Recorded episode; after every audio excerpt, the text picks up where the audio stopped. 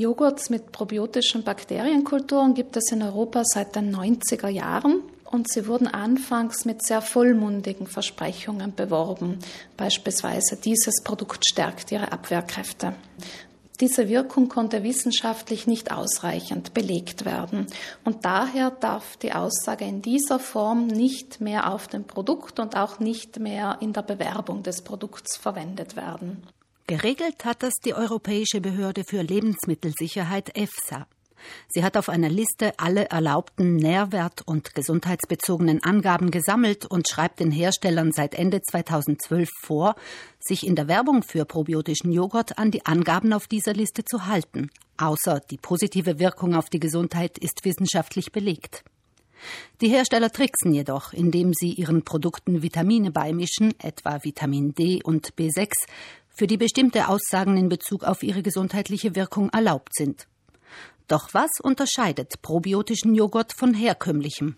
Die sogenannten probiotischen Bakterienstämme sind widerstandsfähiger gegenüber den Verdauungssäften als herkömmliche Bakterienkulturen.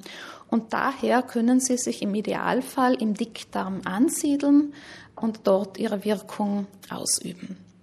Sie siedeln sich jedoch nur dann an, wenn die Bakterien regelmäßig aufgenommen werden, eben über bestimmte angereicherte Lebensmittel. Ein nur gelegentlicher Verzehr bringt in diesem Zusammenhang gar nichts. Um ihrem Darm wirklich Gutes zu tun, sollten Sie allerdings zu weißem Naturjoghurt greifen und nicht zu Fruchtjoghurt, denn die Fruchtjoghurts enthalten Zucker und der sollte nur in Maßen auf unserem Speiseplan stehen.